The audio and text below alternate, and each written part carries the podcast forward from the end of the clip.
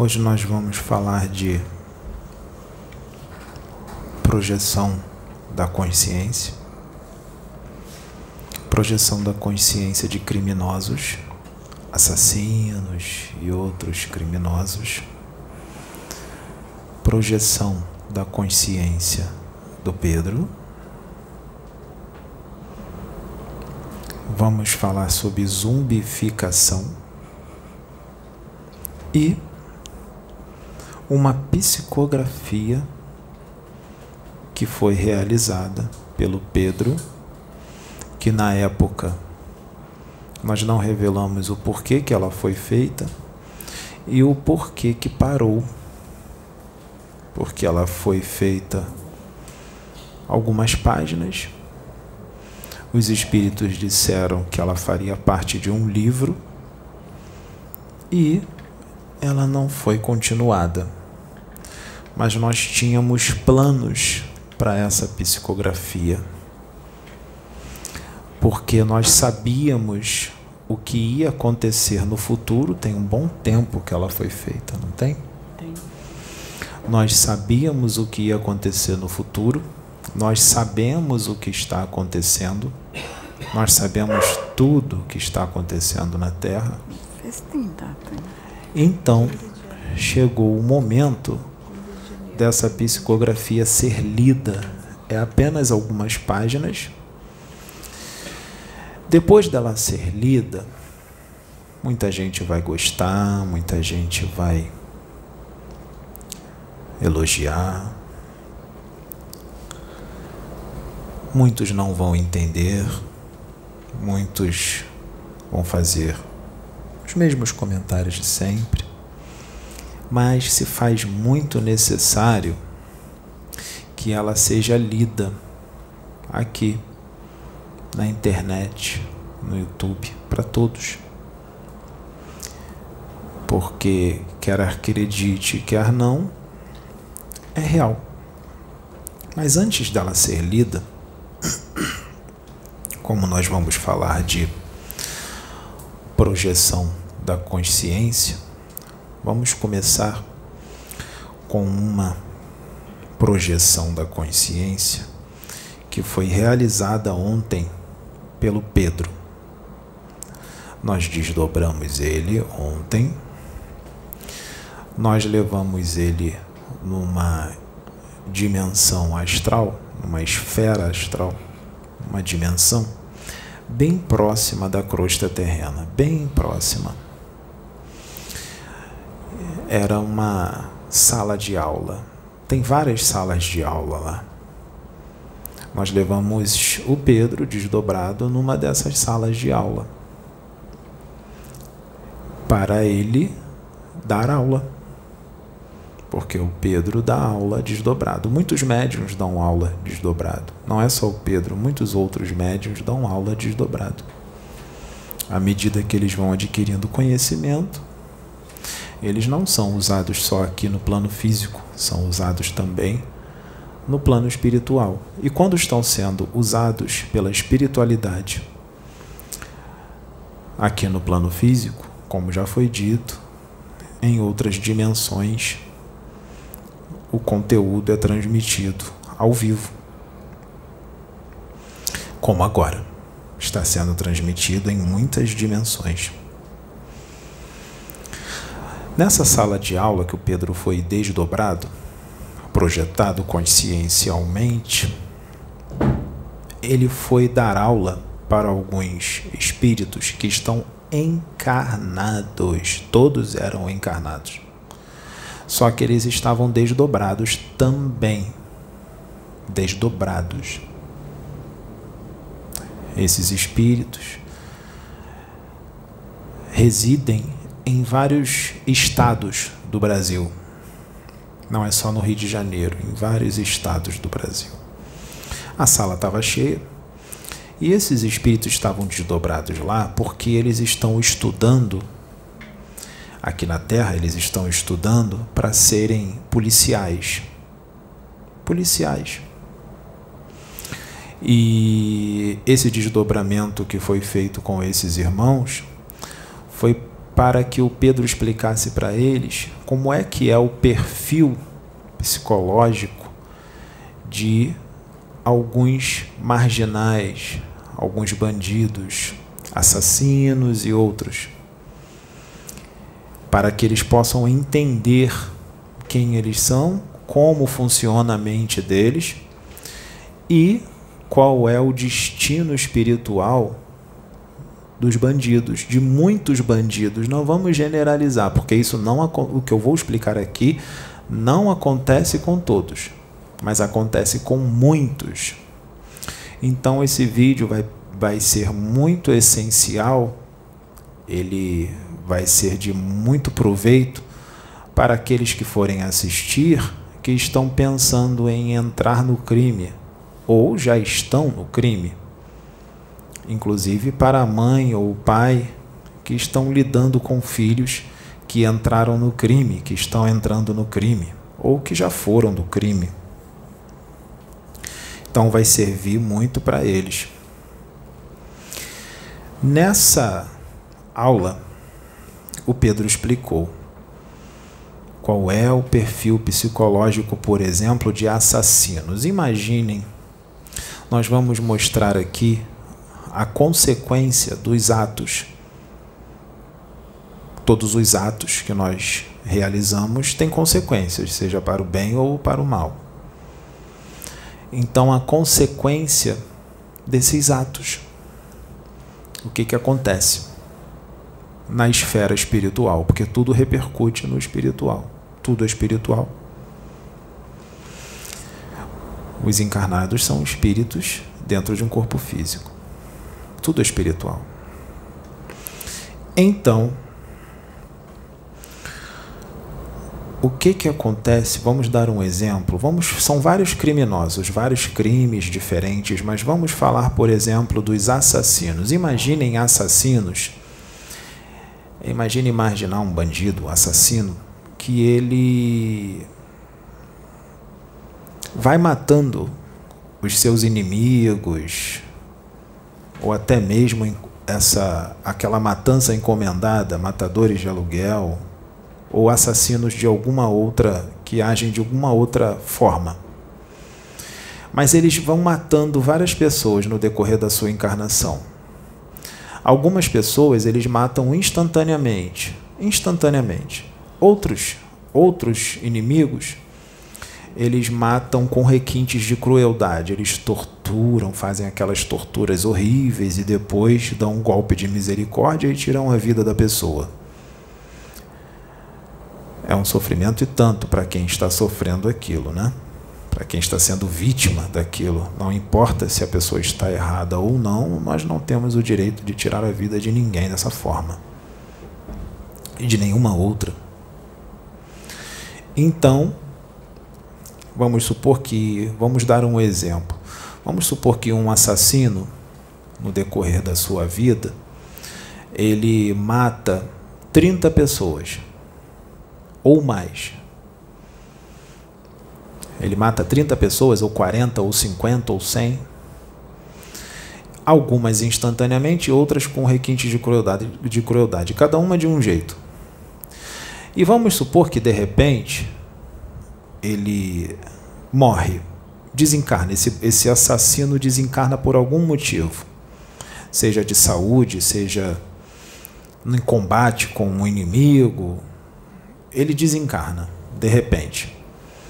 Assim que o espírito dele se desprender do corpo, o que vai acontecer? Lembrem-se do que eu disse. Não são todos que é dessa forma. Mas muitos acontece desta forma. O espírito saiu do corpo, ele será atraído para a dimensão a qual ele sintoniza. Ele é atraído eletromagneticamente. Claro que a dimensão que ele vai ser atraído, qual será? para baixo, ou para o abismo, ou para as trevas. Ele vai despencando automaticamente. Ele despenca, consciente. Só que quando ele está consciente de despencando, muitos deles não têm conhecimento espiritual nenhum. Então, muitos deles não percebem que morreram, que desencarnaram. Eles vão despencando. Vão despencando para baixo, vão passando por debaixo da terra, na esfera astral, vão despencando. Enquanto eles estão despencando, sendo atraídos eletromagneticamente, vai vindo automaticamente, isso é automático, vai vindo as lembranças, ele vai vendo as lembranças de todos os crimes que ele cometeu, pessoa por pessoa, como um filme. Tudo que ele fez em detalhes vai se repetindo na mente dele sem parar. Se repetindo, se repetindo, todos os crimes que ele cometeu. Vamos supor que ele assassinou 50 pessoas. Dessas 50 pessoas, vamos supor que 30 dessas pessoas que foram assassinadas perdoaram ele, perdoaram de coração e foram para o seu destino espiritual, foram para uma colônia ou para um posto de socorro, para o hospital. 30 perdoaram, mas 20, 20 desses não perdoaram. Eles queriam se vingar, se vingar, se vingar, se vingar, se vingar. Quando a gente fica com pensamento repetitivo em vingança, a gente está desencarnado, desencarnado e fica com pensamento repetido de vingança, nós entramos no monoideísmo, uma ideia única. Isso, mais o ódio que ele sente, porque a vingança vem junto com o ódio. O ódio que ele sente e o pensamento repetido, o desejo da vingança, a mente que quer se vingar, ela influencia nas células do perispírito, nas moléculas do perispírito, do seu próprio perispírito e nos seus centros de força. As moléculas e as células do perispírito perdem a estabilidade, a coesão, a coesão molecular. Os centros de força do perispírito perdem a estabilidade. E chega um determinado momento que o corpo dele, o corpo astral dele vai se degenerando e por causa do sentimento, pensamento de vingança muito forte, com ódio repetitivo, ele se transforma num ovoide. Então as pessoas que o assassino matou, assassinou, essas 20, por causa do desejo de vingança, se transformaram em ovoide. Se elas se transformaram em ovoide, a vibração de um ovoide é muito baixa. Eles também vão lá para baixo também vão para as trevas, para o abismo. Ovoides, ou seja, eles perderam o corpo astral. Vítimas de si mesmo por causa do seu sentimento de vingança. Eles mesmos causaram isso com eles. E eles ficam lá. Aí o assassino desencarna. Eles já se transformaram em ovoides, os, as vítimas, essas 20 vítimas. Aí o assassino desencarna, como eu disse, ele vai descendo. Quando ele vai descendo, vai se repetindo todos os crimes que ele cometeu e esses ovoides que queriam se vingar, o que, que eles fazem? Eles vão tudo para cima do assassino. O assassino não só vê os crimes, como ele começa a ouvir vozes: assassino, assassino, você nos matou, você nos torturou, assassino, queremos os nossos corpos de volta, não era a nossa hora, não era a nossa hora, você tirou a nossa vida. Você merece isso, você merece aquilo. E esses ovoides, esses 20 ovoides, vêm tudo para cima dele. O que, que acontece? Esses ovoides se acoplam nele. Se acoplam nele. E começam a vampirizá-lo. E também ocorre um processo de simbiose. Eles se tornam simbiontes. Simbiose no assassino. Só que o assassino está caindo. Ele também está se transformando em ovoide. Porque, como ele tem uma culpa muito grande de todos os crimes que ele cometeu, assim que ele sai do corpo e começa a descer, ser puxado para baixo, todas essas lembranças que vão se repetindo na mente dele, ele começa a entrar num processo de crise interna, uma crise interna muito forte há uma estagnação da consciência dele, uma estagnação. A evolução não retroage, ele só vai retroagir na forma, mas a revolução continua mesmo. Mas estagna, há uma estagnação da consciência. Ele entra num círculo, num circuito de pensamentos repetitivos, de culpa e de autopunição muito fortes muito forte, uma culpa, uma autopunição muito forte por causa dos crimes que cometeu, ou seja, ele é vítima de si mesmo. Uma consciência culpada, rebelde, vítima da sua própria rebeldia, vítima da sua própria culpa. Ele vai descendo. Só que ele não se transforma em ovoide ali na hora, de uma hora para outra. Muitos desses assassinos depois que eles desencarnam, eles vão para o abismo e eles entram num processo chamado zumbificação. Eles parecem zumbis e ficam caminhando pelo abismo como zumbis. Não conseguem mais falar, mas estão pensando. Nesse momento que eles estão dessa forma, eles estão num processo de ovoidização. Então eles já não pensam 100%. A consciência deles não funciona 100%, mas também não perde toda a razão. Ele ainda está num processo de ovoidização. Ou seja, a consciência dele está fragmentada, reduzida. Vamos supor que ela reduziu para 60%. Ele tem uma lucidez de 60%. Estou dando um exemplo. Outros têm mais, outros menos. E ele presencia a degeneração do seu corpo astral. Como eu disse, muitos deles não têm conhecimento espiritual.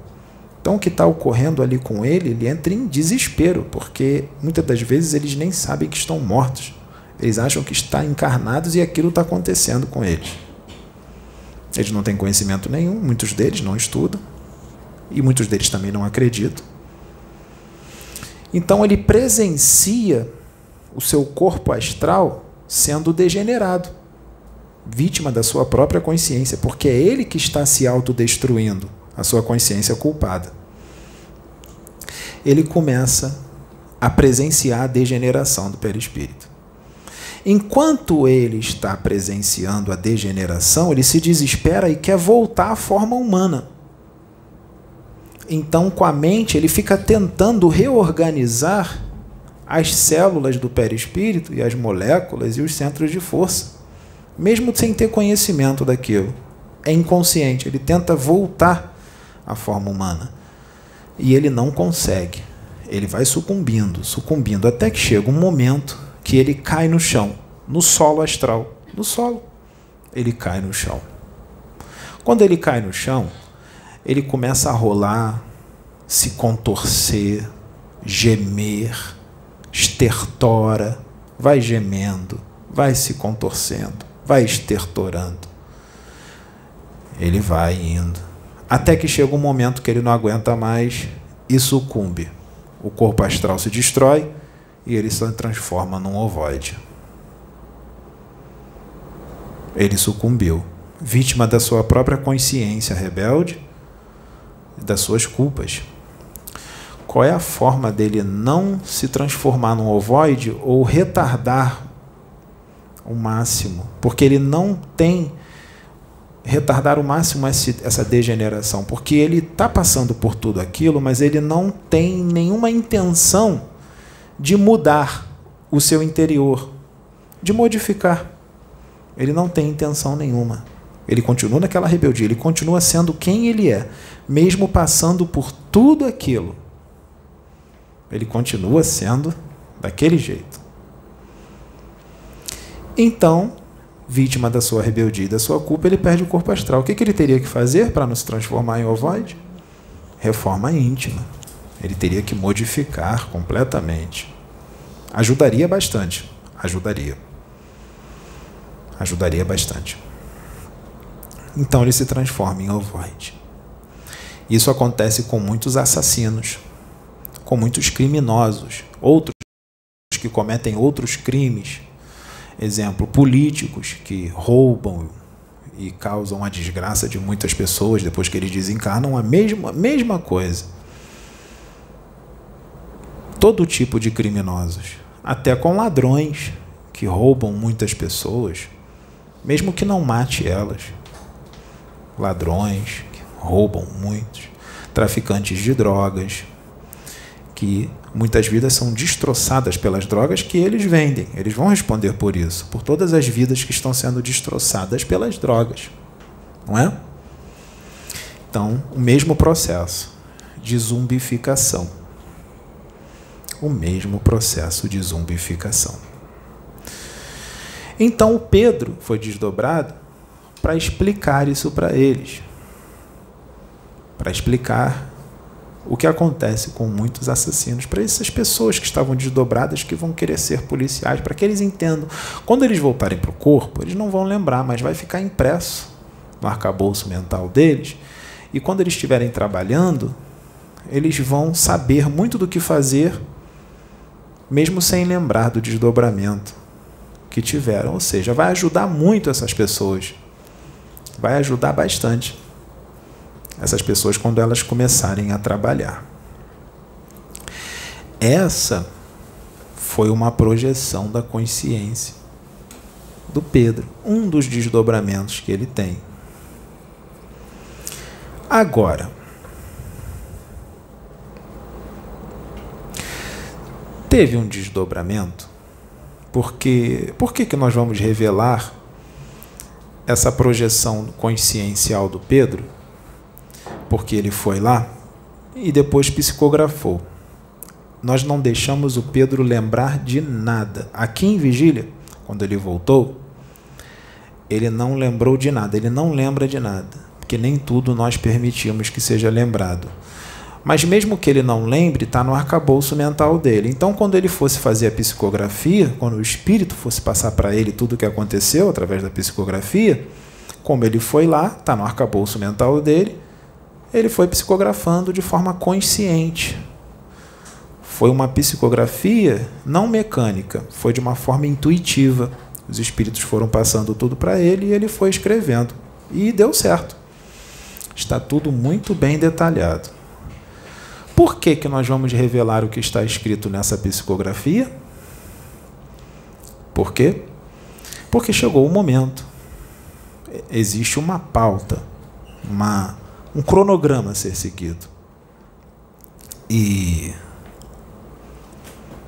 esse cronograma que está sendo seguido ocorreu o que nós esperávamos. Os últimos vídeos que foram gravados com Oxo, Mariazinha, Pai João de Aruanda, Akenaton com Nefertiti, eu, Akenaton com Nefertiti abalou um pouco os alicerces. Deu o que falar. Nós sabemos. Nós sabemos de tudo. E foi necessário, porque foi tudo muito bem planejado. Tudo muito bem orquestrado. Sabendo do que aconteceu, nós Vamos gravar esse vídeo e vamos trazer. Por favor. Eu vou pedir para que a dona Sônia leia. São só algumas folhas e eu vou pedir que vocês prestem bastante atenção. Preparem-se. Os médios. Principalmente quem? Quem? o Pedro, principalmente ele. Principalmente ele. O Pedro, porque ele tem a síndrome do Messias. Não é? Como dizem, a síndrome do Messias. Assim como ele também tem um problema de ego muito forte e tem algo muito mal resolvido não é? Tá. Então, vamos lá. Vamos esperar ela terminar de numerar. Pode terminar, eu espero. Pode terminar. Numere. E eu vou pedir que todos prestem muita atenção nessa psicografia, porque isso nós estamos adiantando para vocês. Vai para livro. Vai para livro. E os livros que serão psicografados aqui, nós não exigiremos direitos autorais. Os livros serão para o mundo, porque aqui não se está visando nenhum tipo de lucro financeiro, mas sim a evolução da humanidade da Terra como tem que ser. Como tem que ser. Pode começar. Bom, essa psicografia foi realizada no dia 15 de janeiro de 2021 e ficou guardada Vou pedir para que você aproxime bem o microfone para que eles possam ouvir. Se você quiser, a gente pode trocar. Vamos é trocar por. aumentar lá um pouco. Se quiser, nós podemos trocar. Bem, então. Então, aqui, esse daí, para o vídeo. Esse aqui capa. Tá. Então foi feita, é, foi realizada no dia 15 de janeiro de 2021. É, saímos da nossa dimensão de origem Anton, Jamar, Pai João de Aruanda, José Grosso, Peixotinho, Pai João de Angola, Exu Caveira e eu, o repórter. Iríamos nos deslocar para uma região muito densa da dimensão chamada Trevas. Precisaríamos adensar muito nossos corpos espirituais, pois a dimensão a qual nos deportaríamos era extremamente materializada e habitada por verdadeiros demônios, espíritos das trevas.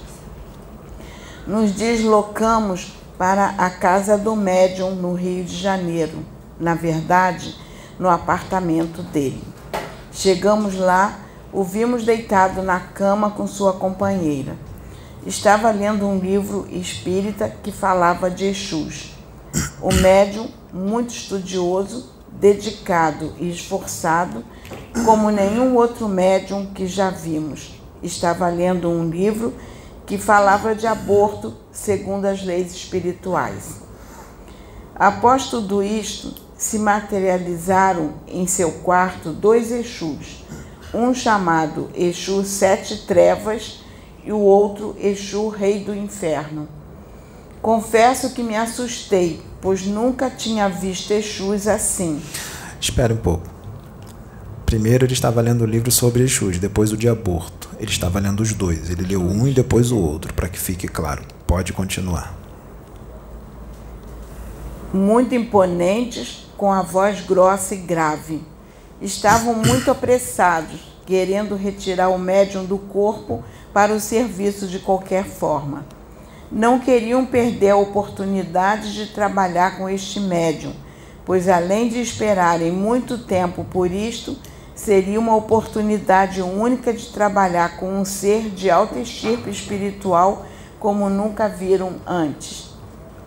Após os preparativos, Pai João de Aruanda e Pai João de Angola aplicaram um passe magnético na região do córtex cerebral do médium e depois um passe magnético na base da coluna do mesmo.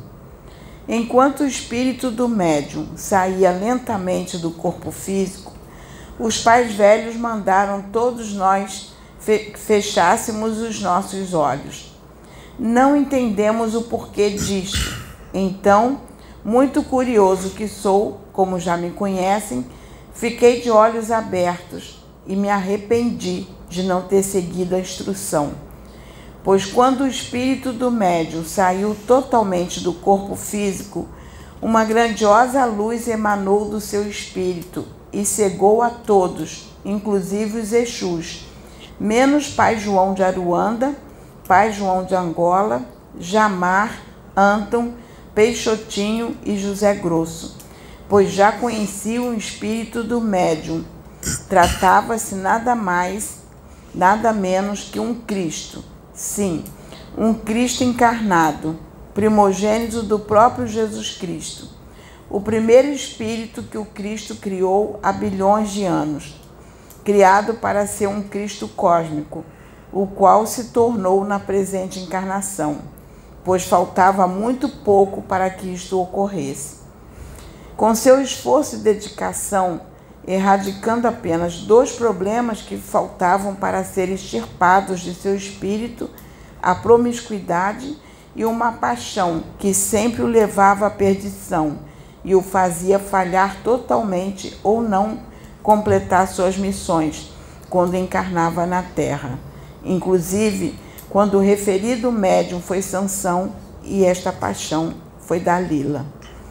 O Cristo iniciante, eu o chamei de o pequeno Cristo. Mas não se engane, caro leitor. Apesar dele ser um Cristo iniciante, era um ser de uma estirpe espiritual elevadíssima. O espírito do rapaz, extremamente belo, nos surgia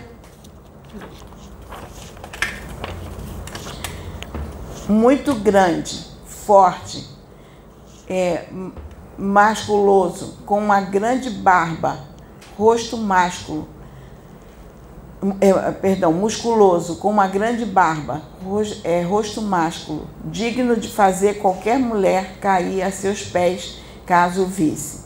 Muito mais belo que o corpo que o abrigava.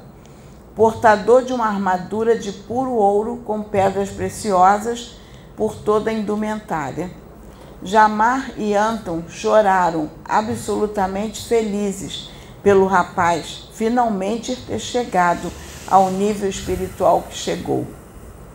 Pai João de Aruanda precisou ocultar a luz do grande espírito com seus estalar de dedos e fazer com que o mesmo tomasse a forma do corpo do rapaz que estava dormindo, a forma física de sua atual encarnação.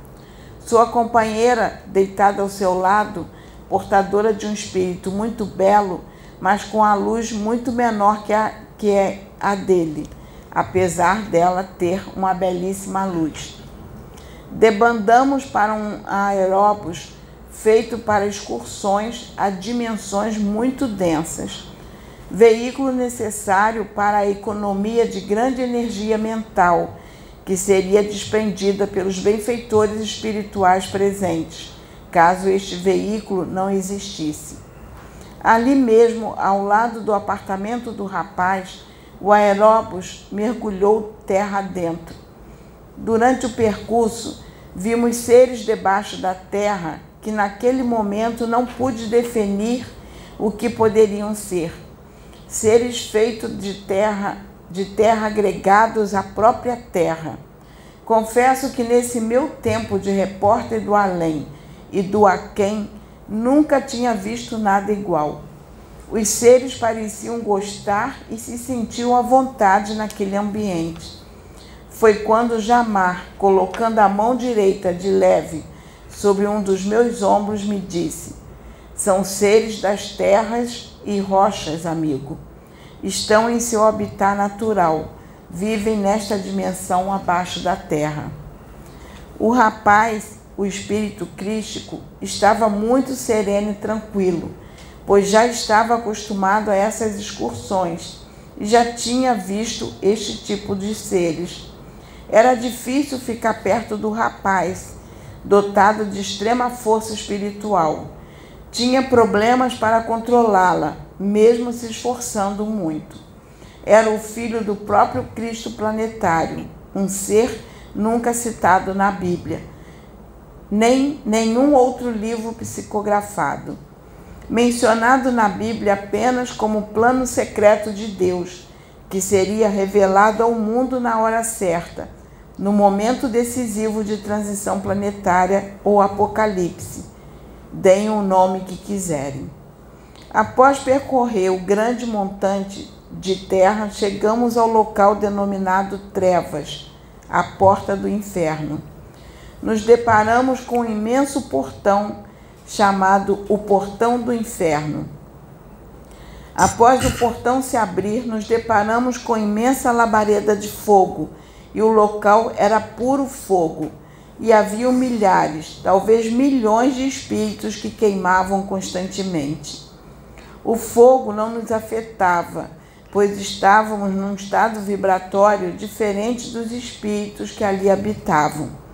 mesmo tendo adensado muitíssimas partículas e as moléculas astrais do nosso corpo psicossomático. Ali naquela dimensão habitavam espíritos que, quando encarnados, eram verdadeiros criminosos, assassinos, ladrões, etc. O tempo naquela dimensão, esquecida por Deus, não passava, corria lento, e os espíritos, num sofrimento inenarrável, queimavam constantemente. Observando todo aquele show de horror, foi quando o pai João de Aruanda, o João Cobu, se manifestou dizendo: Aqui, meus filhos, nesta dimensão infernal, se localizam os espíritos que chamamos de os desviados dos caminhos do Senhor. São espíritos de traficantes, assassinos, ladrões, criminosos que em determinado momento de suas vidas de encarnados se converteram à religião evangélica, mas no decurso de suas caminhadas espirituais nesta religião se desviaram do caminho, voltando a praticar os mesmos crimes. Desencarnaram em duelos armados com facções criminosas rivais ou com policiais. Logo após seus desencarnes, foram tragados magneticamente como a limalha de ferro ao imã, direto para esta dimensão infernal. O espírito crístico, o espírito do rapaz que nos acompanhava, que nos acompanhava de, de tristeza, pois sentia muito amor por todos os espíritos que ali estavam. Ele chorou. Mas nada podia fazer, pois eram as leis de Deus que estavam sendo cumpridas. Deus, o qual ele amava com todas as forças do seu espírito, Pai João de Aruanda abraçava o grande espírito e dizia: Não fique assim, meu filho. Na hora certa, você terá a oportunidade de resgatar pessoalmente esses espíritos deste local. Afinal, essa é uma de suas missões na Terra. Continuando nossa caminhada por aquela região infernal, nos deparamos com o senhor do local, espírito demoníaco que se divertia e se deliciava em ver os espíritos dos ex-evangélicos desviados do caminho, queimando sem cessar. O espírito sentado em uma espécie de trono nos avistou e disse: O que vocês, servos do Cordeiro, fazem por estas bandas do inferno? Sabem que ainda não chegou a minha hora, muito menos a dos espíritos que aqui estão. Foi aí que Pai João de Angola se manifestou e disse: Viemos apenas em caráter de estudos, não iremos interferir em teus serviços. Neste momento, o espírito das trevas apontou o dedo para o vivente, sem saber quem ele era, pois estava com sua estrutura espiritual adensada pelos pais velhos. O espírito demoníaco disse: O que este vivente está fazendo aqui desdobrado? Não é permitido um vivente adentrar estas bandas. Jamar disse: É nosso protegido. O vivente tem autoridade, estirpe e outorga divina para entrar aqui, até mesmo sozinho, caso queira. O espírito das trevas, sem entender, pois só via o corpo espiritual de uma pessoa comum por estar adensado, disse: Mas ele é um humano comum, como pode ter tamanha autoridade? João Cobu, junto a pai João de Angola, sem delongas, aplicaram uma espécie de passe magnético no corpo espiritual do rapaz e o espírito do mesmo se mostrou como verdadeiramente era iluminando todo o local e cegando o espírito das trevas que urrou, berrou de desespero ao se deparar com o espírito crístico. O espírito do mal disse ao se deparar com tamanha luz: Este é o Cristo, o Cristo de Deus, mas não é o mesmo Cristo que esteve encarnado na terra há dois mil anos atrás. Por acaso existem dois Cristos? Como pode ser? Neste momento, o guardião Anton disse: Não temos tempo para lhe explicar os mistérios do universo, espírito, o espírito das trevas. Tão somente abra-nos caminho. Precisamos passar já. O espírito, sem discutir, abriu caminho, tremendo de medo, caído ao chão, apavorado com a grande luz e autoridade do rapaz, o pequeno Cristo. Após darmos alguns passos à frente, nos deparamos com, outro, com uma outra grande porta, uma porta diferente. Parecia feita de ferro ou aço, algo que não pude definir. Neste momento, Pai João de Agola já havia densado de novo a estrutura astral do rapaz, para não chamar atenção naquela dimensão sombria. Com nossa presença, o portão se abriu, pois havia uma espécie de sensor no portão que identificava espíritos que tinham autorização para adentrar determinados locais. Após a abertura do portão, nos defrontamos com algo aterrorizador. Lâminas, facas, facas gigantes, espadas encravadas no chão, com as pontas para cima e outras lateralmente coladas as de pontas para o alto, se moviam cortando tudo ao redor. Neste setor do inferno haviam espíritos desencarnados que, quando vivos na dimensão física, gostavam de matar, esquartejando pessoas vivas até a morte. Esses espíritos eram esquartejados incessantemente por estas facas e espadas.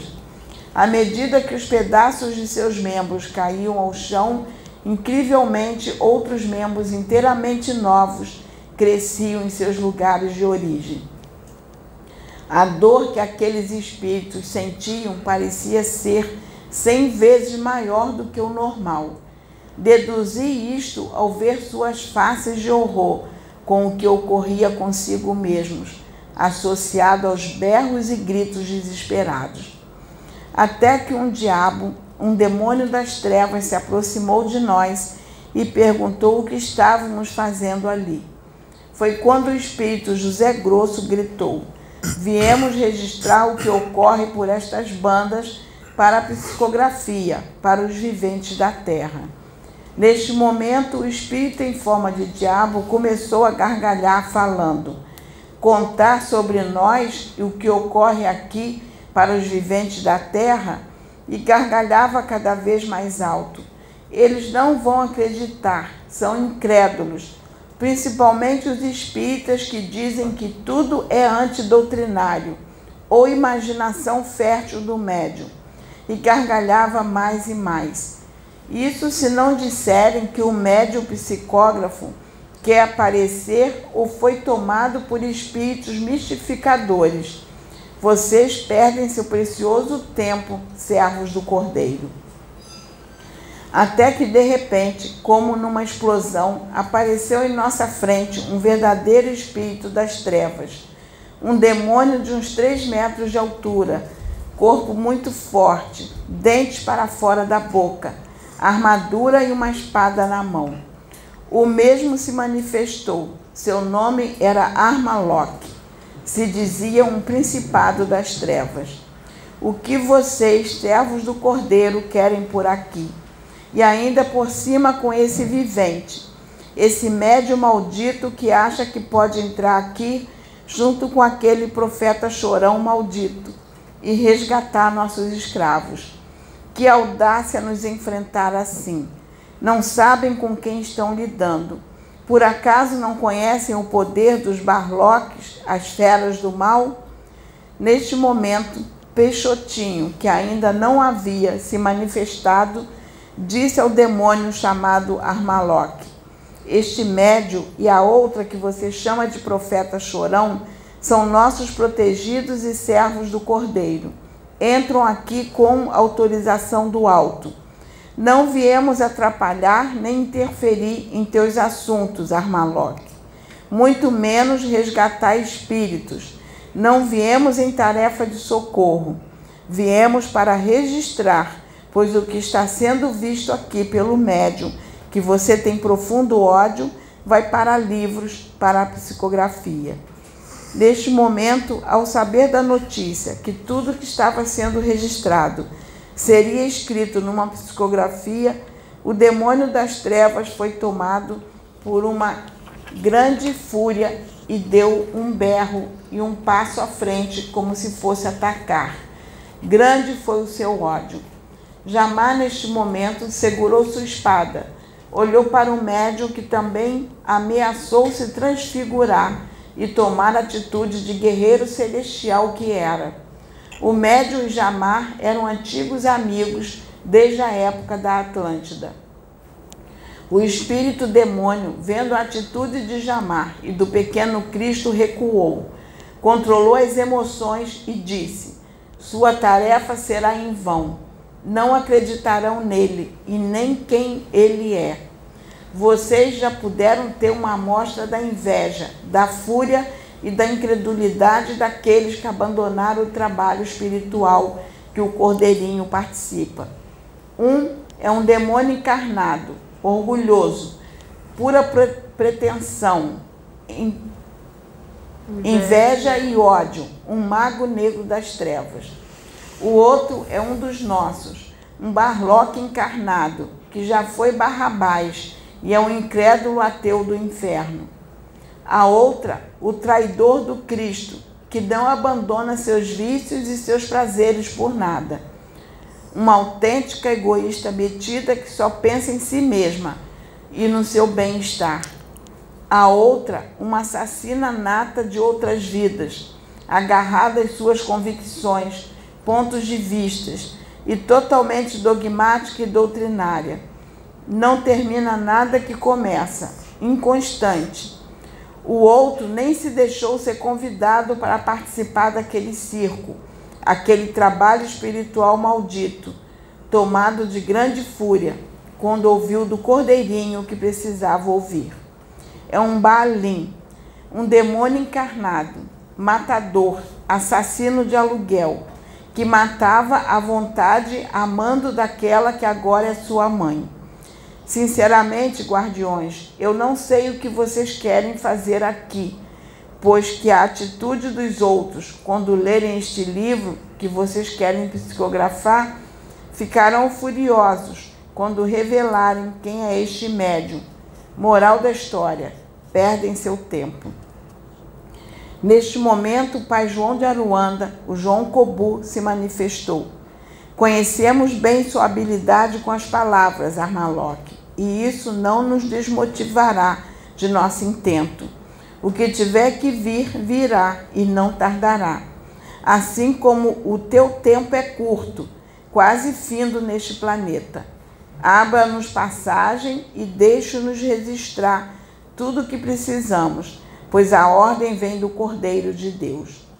Armaloque, sem nada poder contestar ou discutir perante a autoridade dos que ali estavam, abriu passagem sem nada poder fazer. Ao caminharem pelas imediações, os servos do cordeiro se depararam com algo surpreendente. Era um famoso guerrilheiro, recentemente desencarnado, tomado de grande sofrimento, sendo esquartejado aos berros sem cessar, pois gostava de esquartejar vivos muitos de seus inimigos, quando pegos por seus soldados. O impressionante era que o guerrilheiro não parecia arrependido de nada do que fez na terra quando encarnado. Foi treinado por espírito das trevas antes de encarnar no seu último mergulho na carne, mas por imposição divina foi lançado naquela dimensão para sofrer os horrores que sofria, lei de ação e reação. Antes de encarnar como um rico guerrilheiro, Armaloque o havia prometido um alto posto nas trevas, como grande general, o que por decisão divina não se concretizou. O guerrilheiro nos xingava e amaldiçoava, principalmente o médio desdobrado, o pequeno Cristo cósmico, contra quem ele alimentava profundo ódio. Naquela dimensão horrenda e imunda se encontravam todo tipo de esquartejadores padecendo sofrimentos atrozes por não respeitarem a vida. Ali também se encontravam os esquartejadores de animais, aqueles que esquartejavam animais vivos por pura maldade. Muitos humanos fazem isto com animais por diversão, principalmente com cães e gatos. Terminou.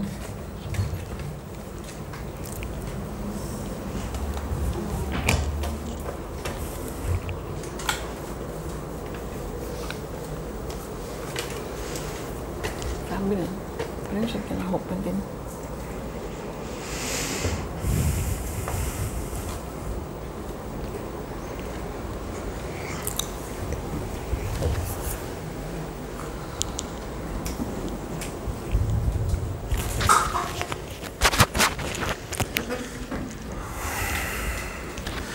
Ele tem a imaginação bem fértil, não tem? Será que isso foi fruto de uma imaginação fértil? Animismo? Mistificação?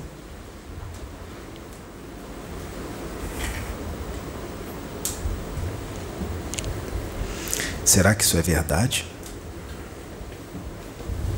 Será que tudo isso aqui faz parte de uma grande hipnose coletiva? Será que essa dimensão existe mesmo?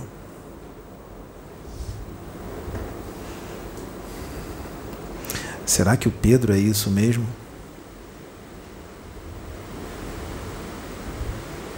Será que ele é o mais evoluído do universo? Com certeza não. Existem muitos outros bem mais evoluídos do que ele.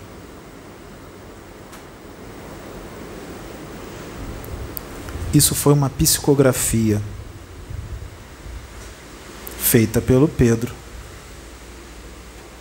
de forma intuitiva. Porque ele pode psicografar de forma intuitiva e ele também tem o dom de psicografar de forma mecânica, que nós ainda não abrimos. Mas nós vamos abrir essa faculdade mediúnica, assim como muitas outras. Isso foi o trecho de um livro que vai existir, que já está pronto. Já está pronto. Assim como muitos outros virão. Quem é o Espírito do Pedro. Quem ele é?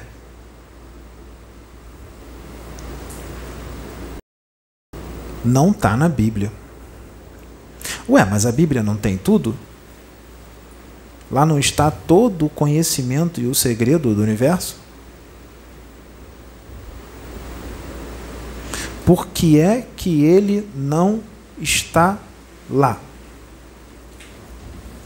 Por quê? Assim como ele não está lá, muito mais também não está lá.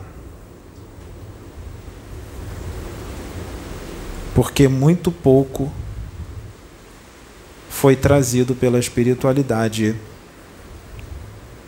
aqui na face da Terra.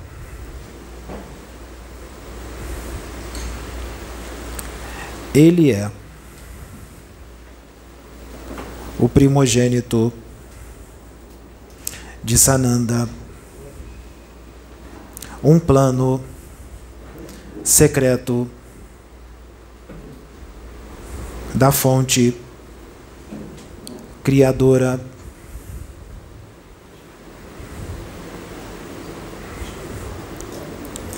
Para este momento de transição planetária.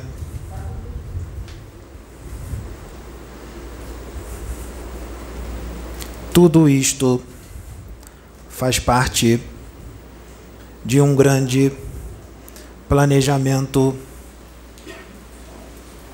da fonte criadora e de Sananda e agora está se concretizando na Terra a partir do ano de 2022, do tempo da Terra, muito será revelado para os terrícolas, muitos ensinamentos virão para o humano da terra.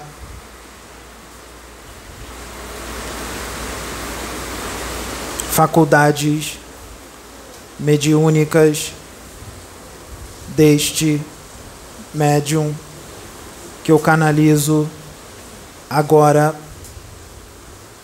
serão abertas faculdades novas que não foram mencionadas no livro dos médiuns. Nós traremos conhecimentos novos que não está em nenhum outro livro da terra. Não podíamos fazer isto através de nenhum outro médium na face da terra porque para que isso fosse feito, seria necessário uma força moral inquebrantável. Existem trabalhos que não podem ser feitos por todos os médiums. Exemplo, o trabalho que foi feito através de Francisco Cândido Xavier só poderia ser feito através de um espírito de alta evolução, como ele, alta evolução em relação ao humano da Terra. Sim, a Confederação Planetária está aqui nesta casa existem planos a serem concretizados e eles serão, porque tudo faz parte de um planejamento que não foi revelado a nenhuma outra pessoa na face da terra, a nenhum outro médium nós não revelamos. E nós estamos revelando para todo o planeta, todo, não todo, corrigindo, uma parte deste plano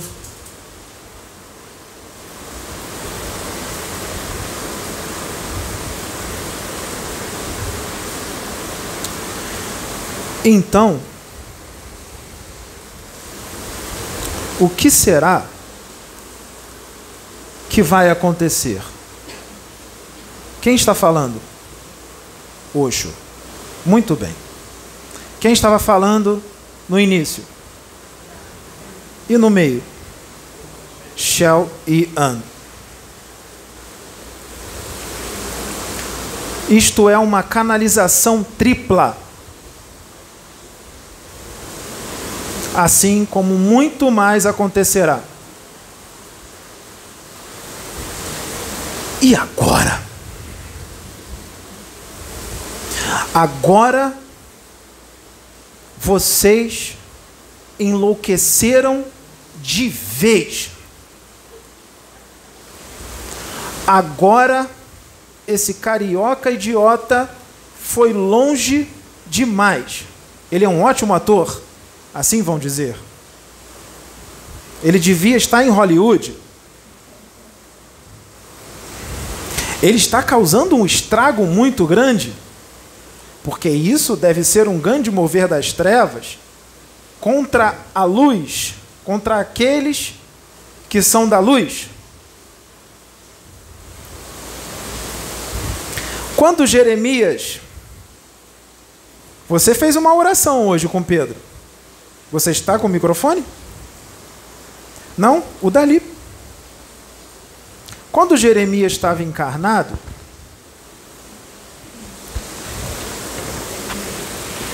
que ele era usado por Deus, como já foi dito aqui, ele não era aceito. Ele era o único profeta que não era aceito. Todos os outros profetas eram aceitos, porque eles falavam tudo que o rei queria ouvir. O que eles falavam não vinha de Deus. Eram profetas conhecidos, famosos. Mas não basta fazer o bem 50% e os outros 50% é o mal. Não adianta fazer 80%, ser 80% luz e 20% trevas. Os 80% da luz é levado em consideração.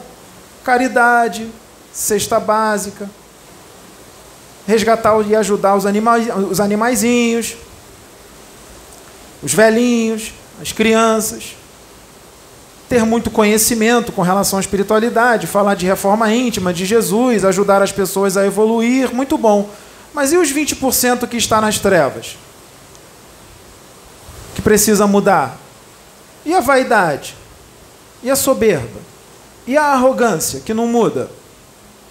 Mesmo fazendo um trabalho bonito.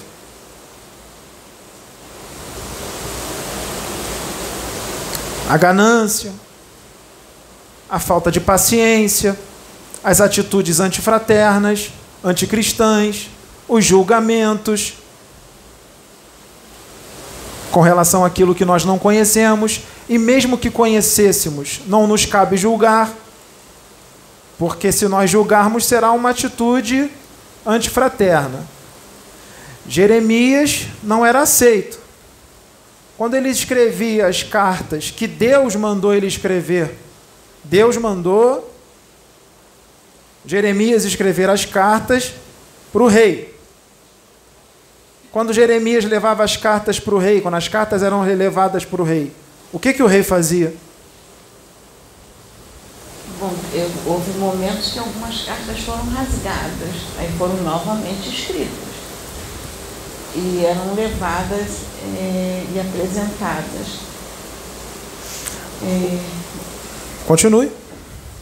E tem uma passagem na Bíblia que sempre me chamou a atenção, que teve um momento que o, o rei é, conversa com Jeremias e pede a Jeremias é, não levar a mensagem aos príncipes, porque temeu pela vida de Jeremias. E falava, você não leve a mensagem a eles, porque eles vão se revoltar contra você e temeu que eles fizessem algum mal a Jeremias. E, e é interessante que a, o conselho que foi dado ao rei não foi seguido. E Jeremias dizia, se você não, não, não seguir este conselho, é, você então será bem penalizado através é, do que vai acontecer, porque é, Deus está te dando uma direção para que não chegue a esse ponto. Mas é, o rei ouviu os príncipes. Ele não quis ouvir a voz de Deus, ele ouviu os príncipes. Então, com isso, realmente aconteceu o que Jeremias havia profetizado, que Deus havia dito através de Jeremias. Né? E, e, o rei padeceu, ele foi, a gente sabe que ele foi cegado, ele morreu depois, foi uma série de, de, é, de problemas sérios com ele e o povo foi levado cativo para a Babilônia. E a fama de Jeremias correu, é, Nabucodonosor ouviu falar de Jeremias, e na, na, na visão de Nabucodonosor, ele, ele, tinha, ele via que Jeremias profetizou a favor dele. Na realidade, Jeremias não profetizou a favor de Nabucodonosor. Ele apenas profetizou o que iria acontecer e o rei não quis ouvir. que se o rei tivesse ouvido aquilo não aconteceria. E Jeremias, de uma certa forma, ele foi preservado, porque ele foi respeitado pelo, pelo inimigo, vamos colocar desta forma, porque a vida dele foi preservada. É, segundo os estudos, Jeremias faleceu já com uma idade avançada, e, e ele, naquele momento ali, ele não foi maltratado como muitos outros foram. Ele teve a opção de escolher até para onde ir, aonde se estabelecer e, e onde residir.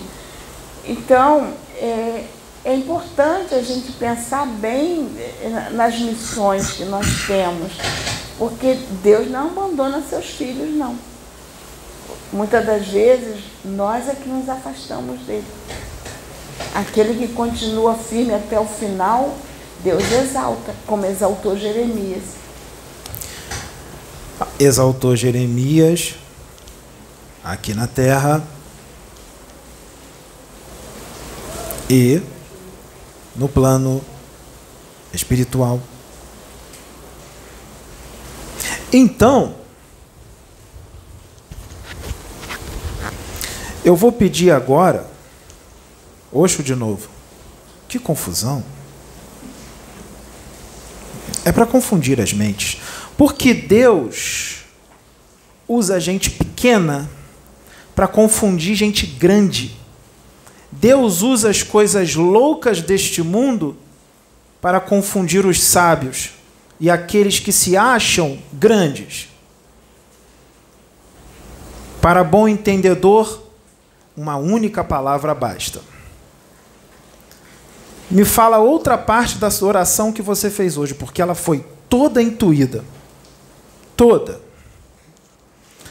Do outro que fugiu de Jezabel. Eu falei de Elias na minha oração, que ele temeu Jezabel. Jezabel já havia matado vários profetas e profetas levantados por Deus, e ele temeu. Quem temeu? Elias. Elias. E ele foi para uma gruta se esconder.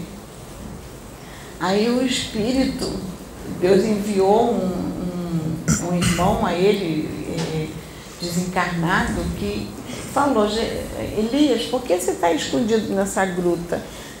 E Elias temendo a Jezabel. Então foi providenciado um alimento para Elias e falou, levanta e vai. Por que tu se esconde? Vá, que Deus é contigo. E, e Elias saiu dessa gruta e foi em direção a Acabe, que era o rei, e Jezabel, a sua esposa, foi em direção a eles. E foi com um ajudante. E nesse período eles estavam vivendo uma seca muito grande, não tinha chuva. E Acabe pedia chuva. Eu vou Acabe... ficar aqui, eu quero aparecer na câmera também, porque Acabe senão vão achar que eu estou fazendo sinal para ela dali, estou dando comandos. Acabe pedia é chuva, porque o povo já sofria Nós temos que pensar em tudo, essa é a cabeça do ser humano. E, e o Elias foi para dizer que Deus ia mandar chuva. Aí disse pro, pro ajudante, o que você vê? Ele disse assim, ele olhou ao, ao longe e disse assim, eu vejo uma nuvem do tamanho da mão de um homem.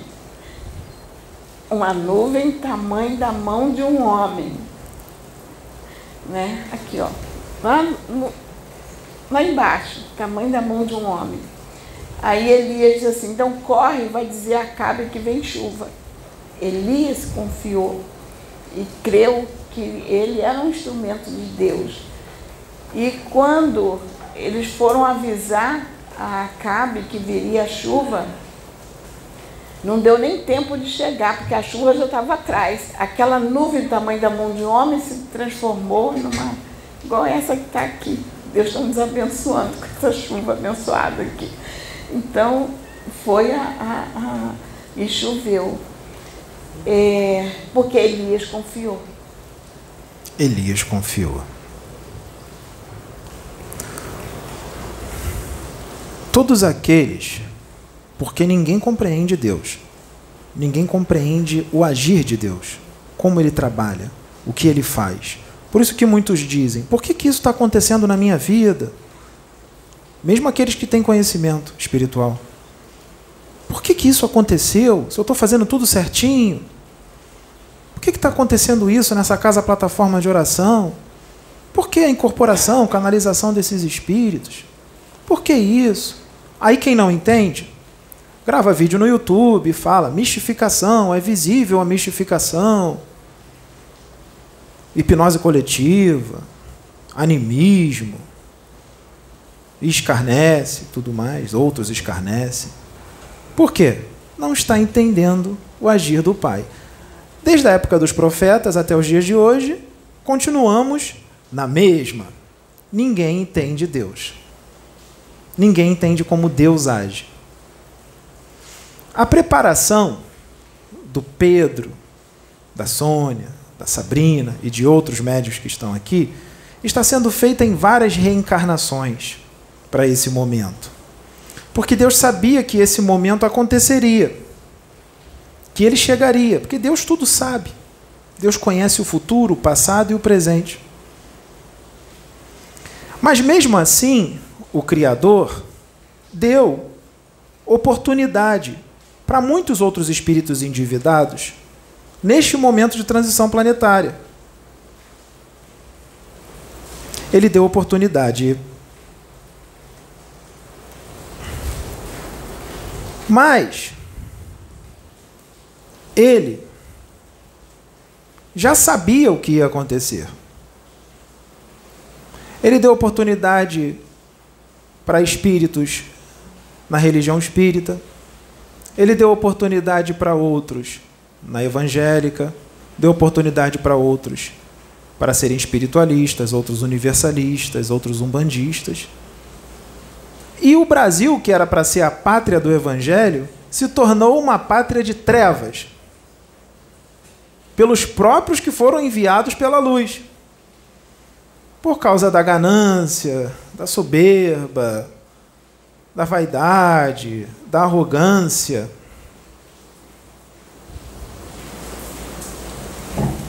Não é? E a maioria está assim. Então, sabendo disso, Deus enviou aqueles que são verdadeiramente servos dele. Duas espadas, bem flamejantes, espadas da justiça. Pedro e Sônia. Para consertar as coisas. Só que não é o Pedro e a Sônia que vai consertar as coisas. Quem vai consertar as coisas é Deus. Eles serão só instrumentos. Por isso que ele diz: vai ter guerra, mas vocês não vão entrar na guerra, vocês só vão ficar na posição de batalha. Quem vai guerrear serei eu. Isso é Deus falando. Então, qualquer reclamação, qualquer reclamação, ataque de fúria, de raiva, ou qualquer magia negra, por causa da raiva porque não aceitou o que está acontecendo aqui, deve ser feita para Deus, não para ela, não para ele, não para Sabrina, não para Cláudia, não para o Arthur, não para Juliana, não para Michele, não para Jaciane, não para o Adil, não para o Michael, não para o André. Deve ser feita para Deus. Reclama com ele vai lá e fala: Senhor, por quê? Por quê? Por quê? Por que essa incorporação? Por que essa canalização? Pergunta para ele, para a fonte criadora. Pergunta para ele. Quando for fazer magia negra contra o Pedro, porque os negócios estão indo mal, né? Não está tendo mais tanto ebó, não está tendo mais tanto despacho, não está tendo mais tanta oferenda, não está tendo mais tanta obrigação para o santo, não está vendendo mais tanta vela assim. Os alguidares não estão sendo vendidos também como antes. Né? Quando for fazer magia negra contra o Pedro, porque Deus falou através dele que nada disso é necessário, porque agora os tempos são outros, acabou a primitividade, chegou a hora de crescer, acabou de serem hostis e primitivos, como a outra que fala. Aí quando for fazer magia negra para o Pedro, faz para Deus. A magia negra para ele. Faz magia negra para ele. Porque é ele que está fazendo. Faz magia negra para ele. Toda hora estão fazendo magia negra para o Pedro.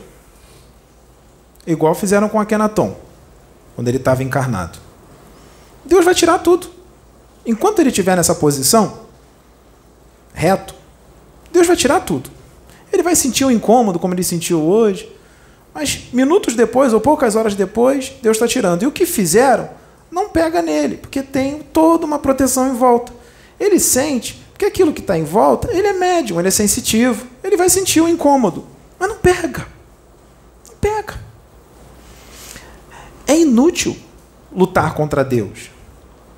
É em vão. A pessoa só está se endividando mais, se afundando mais, porque isso vai voltar. Nós não vamos mandar de volta. O próprio universo se encarrega de mandar de volta. É a lei de ação e reação do retorno, eletromagnetismo. Que dia é hoje? 29 de dezembro de 2021. 29 de dezembro de 2021. Nós tiramos a magia negra. Que fizeram contra Pedro. Aqui agora, no procedimento. Não foi filmado, nem nós nem vamos filmar isso. Isso aqui é entre vocês, entre nós, entre todos nós. Foi desfeito. Assim como aqueles que ficam furiosos quando estão vendo o vídeo. Porque está furioso, pensa, sente, manda com a mente. Vai bater e vai voltar.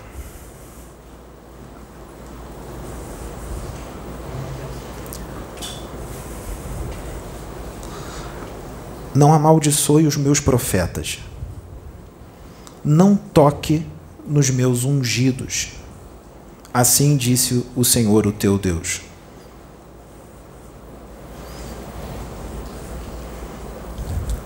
Porque eu, a minha, o meu mover, é incompreensível para ti, ó filho, minha criação. É incompreensível. Nem a minha filha me compreende totalmente. Quem está falando? Quem está falando, filha? Senhor. Quem? Deus. Aquele que você Que eu amo. e aquele que te ama. Aquele que te enviou O meu Criador. para cuidar do meu filho. Porque quando eu falo, o Pai fala através de mim. Porque eu sou um com Ele. Agora já não é mais uma tripla canalização, é uma quádrupla. Então, filha, quando o meu filho é usado por mim para você, quando eu digo através dele que quando ele diz que você tem uns defeitinhos, que é normal porque você não é perfeita, porque as qualidades são muito maiores. Quando o meu filho diz para você que você tem uns defeitinhos e você rebate na hora dizendo: Todos nós temos. Sabe o que é isso, filha? É o seu ego. Porque inconscientemente você não aceitou quando Pedro disse que você tem uns defeitinhos. E essa é uma das coisas que você precisa fazer uma reforma íntima, porque isso é desde Jeremias.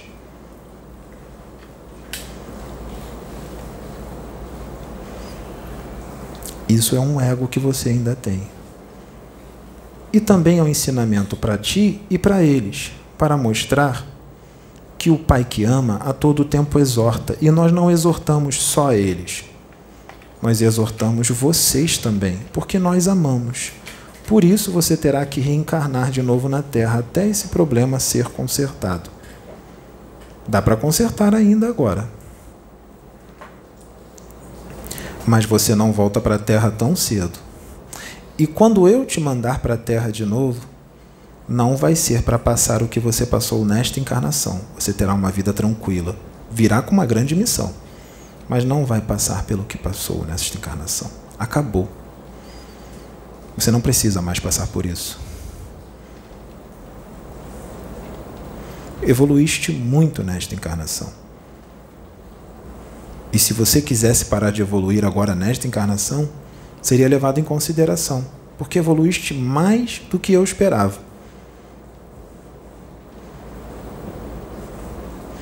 Então eu, como um pai que ama, também te elogio por tudo que tu fizeste, por tudo que tu faz, por você ser quem você é e por você ter colocado todos aqueles que eu coloquei na tua mão nos meus caminhos, nos caminhos do meu Pai, inclusive o meu filho, o meu primogênito, o meu pequeno Cristo,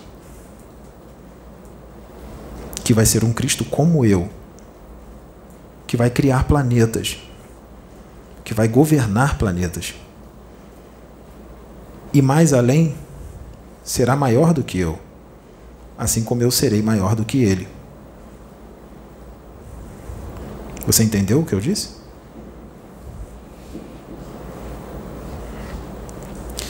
Quando eu estava encarnado aqui na Terra,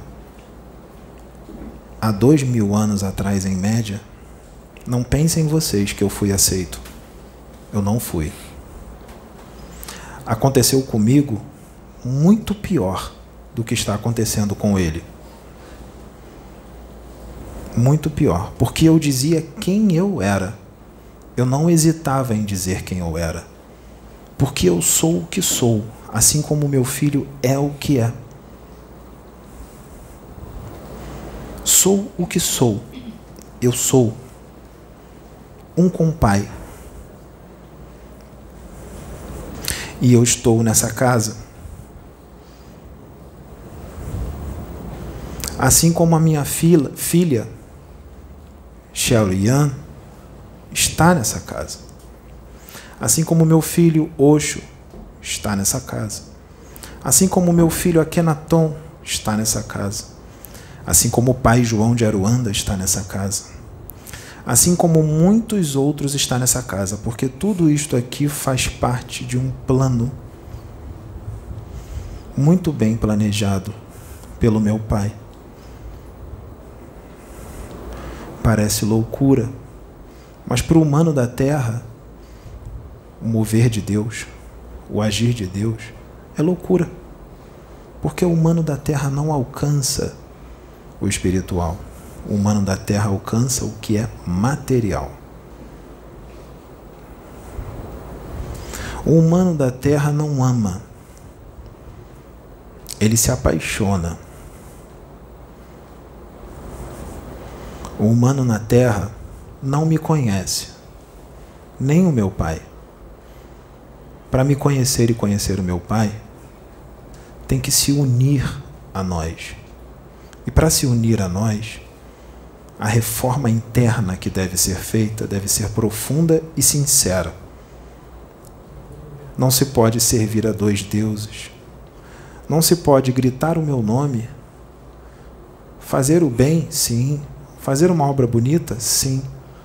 Mas se o interior não condiz com o que eu sou, com o que o meu pai é, porque se dentro não há humildade, se não há compreensão, se não há tolerância, se não há amor, se não há fraternidade, ali eu não estou nem o meu pai, meus filhos. Esse é o meu retorno. Essa é a minha volta. E eu volto para vocês, para cada um de vocês. Para cada um de vocês. Porque eu amo não só a humanidade da Terra. Eu amo todas as humanidades do universo. De todos os universos eu amo. Nós somos um. Então,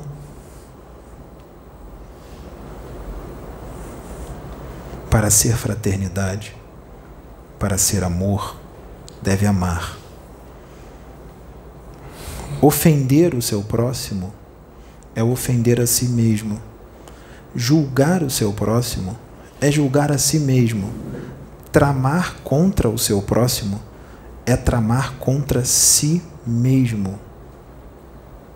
Filha, filho, tu sabes disso?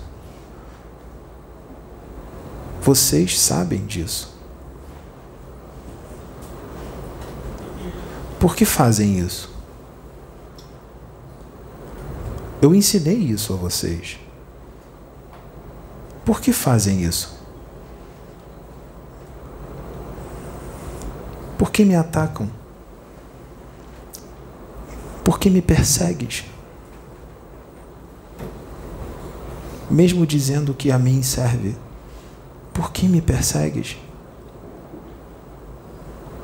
Por que persegues o meu filho? Por que julgas o meu filho? Por que sentes raiva do meu filho? Porque para o planeta que vocês estão indo, no momento certo, eu enviarei o meu filho lá para ser o salvador de vocês. E vocês irão amá-lo quando ele for. Por que odeiam ele aqui? Por que, filho? Por que, filha? Por que não entendem o que eu digo? Por que não entendem o que o meu pai diz? Por que não entendem quem eu sou? Por que não entendem quem o meu filho é? Por que não entendem quem o meu pai é? Para nos conhecer, não basta só estudar. É necessário nos colocar no coração, no espírito. É necessário sentir. É necessário se fundir a nós.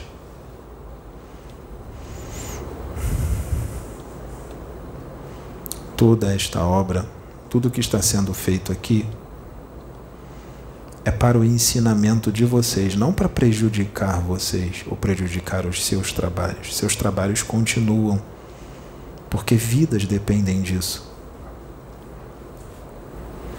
Não vim para destruir, vim apenas de novo para aplicar a lei, para conserto, porque eu amo vocês e eu quero que vocês continuem encarnando aqui na Terra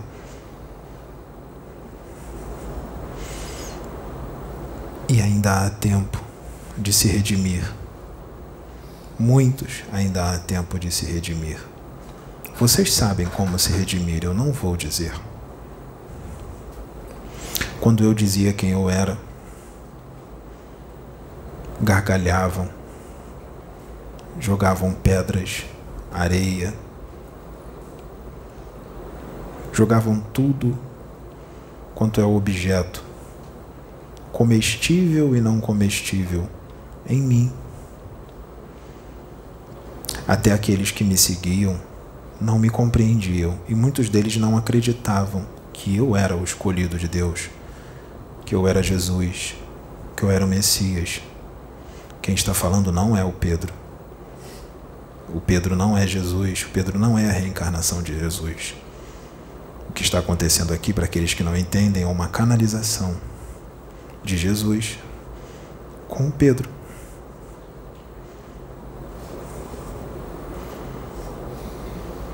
Não acreditavam.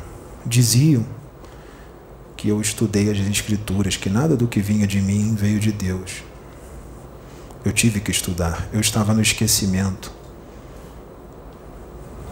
E eu também fiquei no mundo até o meu despertar, porque eu também precisei ter o meu despertar eu bebia, eu tive muitas mulheres, até que eu tive o meu despertar. Não foi diferente com meu filho. Isso não nos faz menos evoluídos. É o esquecimento da carne. E Deus sempre age para os filhos despertarem, todos despertarem, porque Deus sabe que os filhos estão no esquecimento? Deus sabe. E o despertar é diário, porque existem inúmeros despertar. À medida que você vai expandindo cada vez mais a sua consciência, você desperta mais.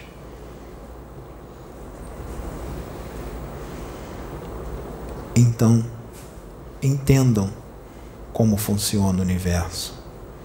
Tudo meu Pai pode. Foi muito difícil para mim diminuir a minha luz, reconstruir um novo corpo astral e entrar num corpo físico denso, num planeta primitivo. Foi muito mais difícil do que canalizar com meu filho. Canalizar com meu filho é muito fácil. Então, por que eu não posso falar através dele? Para o mundo neste momento que foi preparado pelo meu Pai, que vocês deveriam estar agradecendo de estar encarnados nesse momento, porque é um grande privilégio. Os que estão aqui são poucos, mas o que está acontecendo aqui vai ficar por toda a eternidade. É um privilégio, porque Deus está aqui, não porque eu estou aqui, porque bom só o meu Pai. Não porque eu estou aqui, mas porque o meu Pai está aqui. Porque toda a honra e toda a glória pertence a Ele. Não julgueis, para que não sejais julgados. Com a mesma medida que tu julgardes, tu serás julgado. Porque tira, tenta tirar a trave que está no olho do teu irmão, hipócrita Tira primeiro a trave que está no teu olho, filha, filho. Tu conheces isso que eu acabei de dizer. Por que não põe em prática? Se tu vierdes aqui, meu filho vai te receber com amor, carinho, não da boca para fora ou uma encenação, uma falsidade ele vai realmente te receber com amor e com carinho, independente do que tu fizeste. Porque ele não te odeia, ele não odeia nenhum de vocês. Ele já é fraternidade. Ele é um comigo. Ele é um com meu Pai. E é exatamente por ele ser um comigo que eu estou aqui canalizando com ele. Porque há uma grande identidade de interesses. E ele tem o meu DNA cósmico no seu espírito porque eu o criei. Ele foi o primeiro espírito que eu criei. Eu criei outros neste planeta e em outros planetas. Eu tenho outros filhos criados por mim. Se eu crio planetas, eu posso criar também espíritos, vida. Eu sou um com o Pai. Se eu crio, Ele cria e muito eu estou preparando para esta casa. Mas tome a tua posição com meu Pai. Tome a tua posição comigo antes do meu mover aqui começar de forma intensa. Porque tomar a posição comigo, com meu Pai, depois que tudo acontecer, o mérito haverá? Sim, haverá mérito. Mas ele será bem menor do que se tu tomardes a posição agora. Tome agora para que eu possa te exaltar.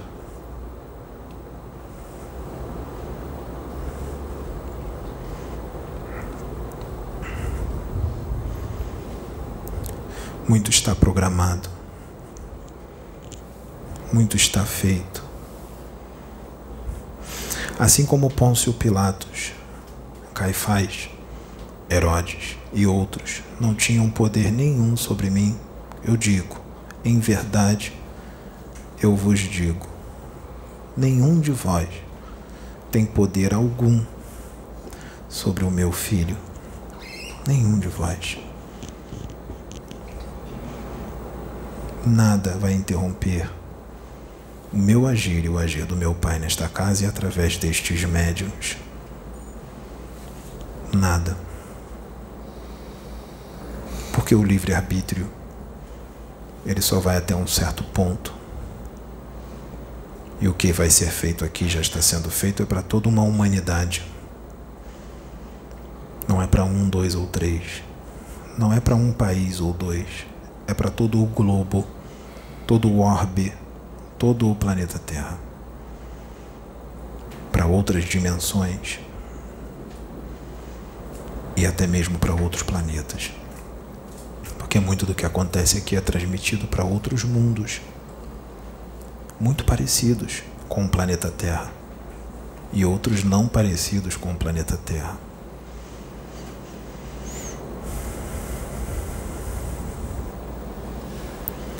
Temos um cronograma para 2022.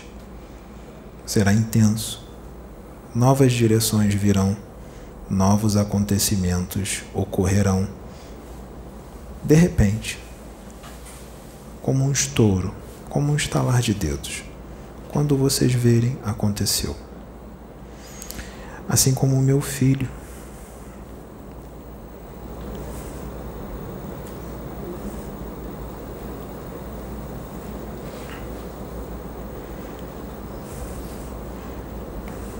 Assim como o meu filho vai precisar estar mais tempo contigo, porque eu vou unir ainda mais o teu espírito ao espírito dele.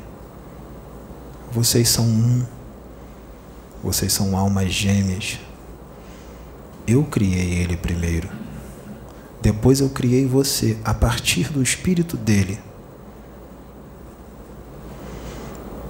E almas gêmeas, quando encarnam juntas, encarnam para grandes missões. Vocês encarnaram para missões, para uma missão ainda maior. O escolhido não é só ele, o escolhido é você também. Os dois sendo escolhidos, eu tenho um escolhido, porque vocês são um e vocês caminharão juntos por toda a eternidade. Vocês não podem ser separados, senão a missão não se completa e vocês não conseguem viver, vocês não têm razão de viver. Já tentamos separar vocês uma vez e não deu certo. Eu não vou mais fazer isso. Não foi um erro, mas foi necessário. E vocês cresceram mesmo separados. Agora não. Vocês são um. Vocês são amor. Vocês são luz. Vocês foram criados pelo meu amor. Pelo amor e por amor. Vocês são o espírito do meu espírito. DNA do meu DNA cósmico. E nada vai impedir o meu agir através de vós. Pode sentar, filha.